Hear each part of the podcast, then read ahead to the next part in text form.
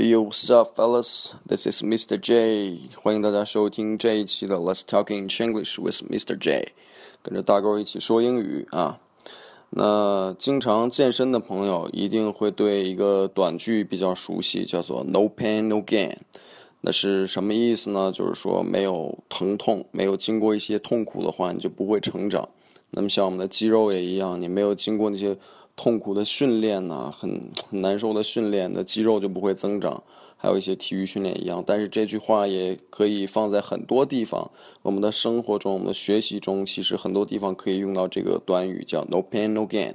但是这个东西大家可能已经很多人都知道了。那今天大狗跟大家分享一个短句啊，短句也是跟 pain 跟 gain 有关系的啊。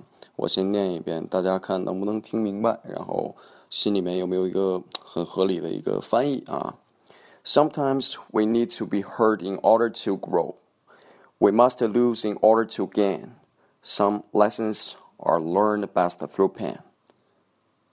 说完了啊，翻译一下，我再慢慢读一遍啊。Sometimes we need to be hurt in order to grow. We must lose in order to gain. Some lessons are learned best through pain.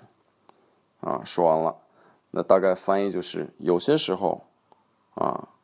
哦，现在在里面给大家就是呃提到一个呃学习的点，叫 in order to，in order to，in order to 就是翻译过来是为了为了什么东西啊，所以放在这里面就是有些时候啊，我们需要为了成长而去呃受到一些伤害，呃有些时候我们会为了去增长自己的能力啊，去失去一些东西。